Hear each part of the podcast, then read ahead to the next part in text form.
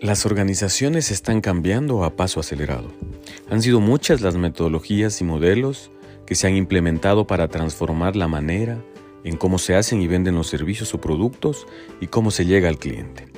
Internamente, esta transformación ha significado nuevas formas de organizar y liderar, pero a la base siempre están algunas y las mismas preguntas, ¿no? ¿Cómo motivo a mis empleados? ¿Cómo hago que mis equipos se organicen mejor? Cómo promuevo la colaboración entre áreas y a nivel de organización. Es por eso que de aquí y de eso nace Management 3.0. Nace como una respuesta a estas preguntas, como un cambio fundamental en la perspectiva de liderazgo. Ya no nos preguntamos, ¿no? ¿Cómo cambio a los otros? Sino, ¿qué puedo hacer yo para habilitar equipos y organizaciones más productivas con personas más satisfechas? Este modelo fue desarrollado por Jürgen Apello. Se basa en la agilidad, la innovación, el liderazgo, la gestión de organizaciones y propone redefinir la gestión como una responsabilidad colectiva.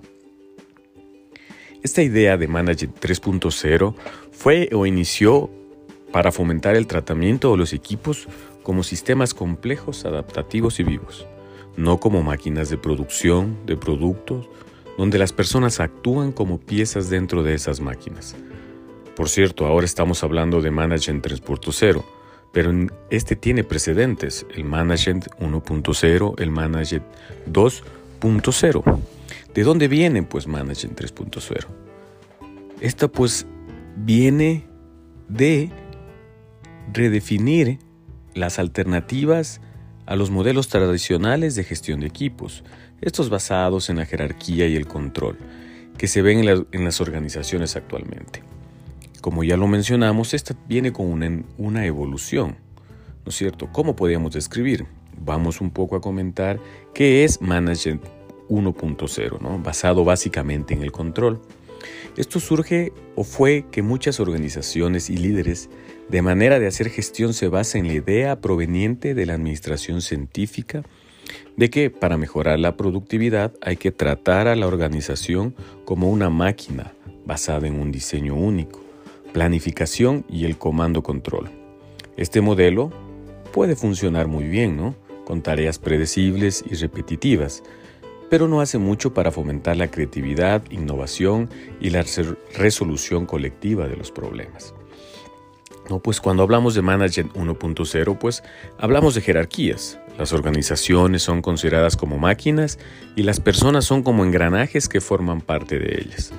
Estas personas serán consideradas como una pieza más de la maquinaria y no como tales, no como personas. Esto llevó un poco a que los managers asumieran que la mejor manera de gestionar será el orden, el control y el reemplazo de las piezas. Ahora, vamos a ver qué era Manager 2.0. Aquí ya nace un poco el tema de la preocupación por las personas.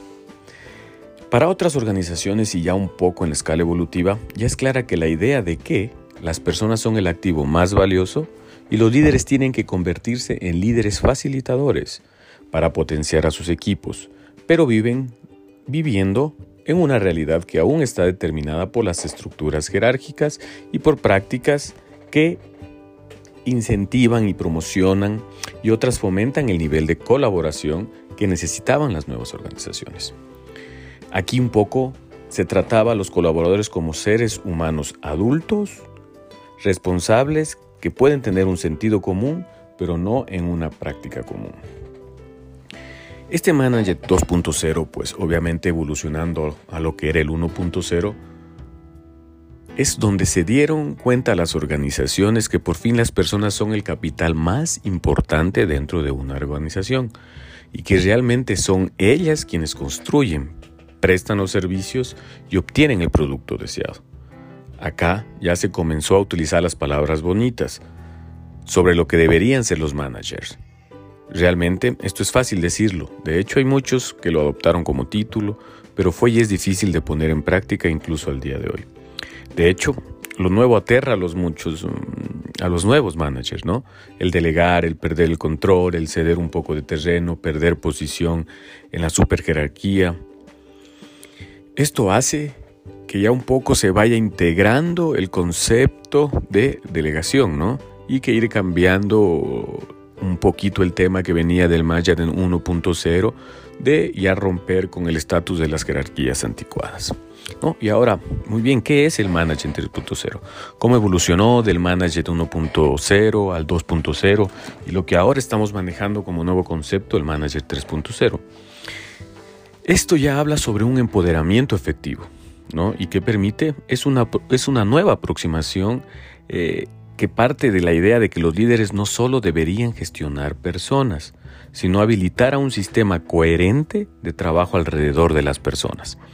En estas organizaciones, todas las personas tienen parte de responsabilidad activa para el éxito, fomentando la colaboración efectiva en red.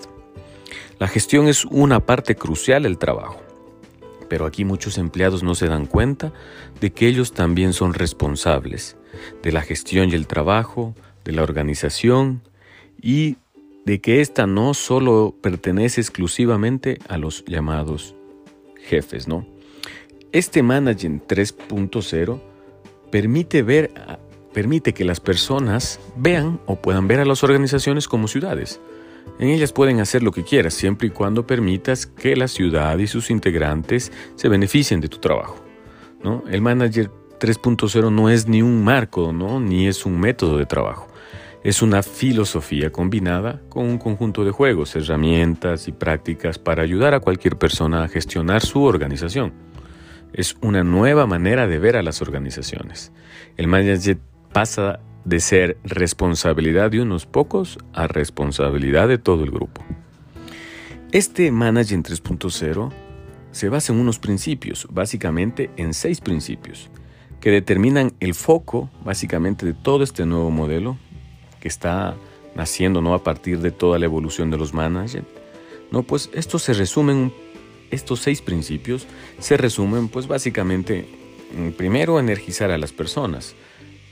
¿Cómo energizo a las personas? Pues considerándolas que estas personas son la parte más importante de las organizaciones y los líderes deben hacer todo lo posible para mantenerlas activas, creativas y motivadas. Un segundo principio es empoderar a los equipos. Los equipos pueden auto-organizarse esto requiere pues que el empoderamiento del equipo y la confianza por parte del líder. Aquí también se refiere un poquito ligado al otro principio que es de alinear los esfuerzos.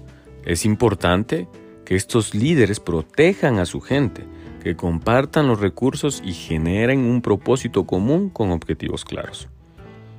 Un principio adicional es desarrollar competencias.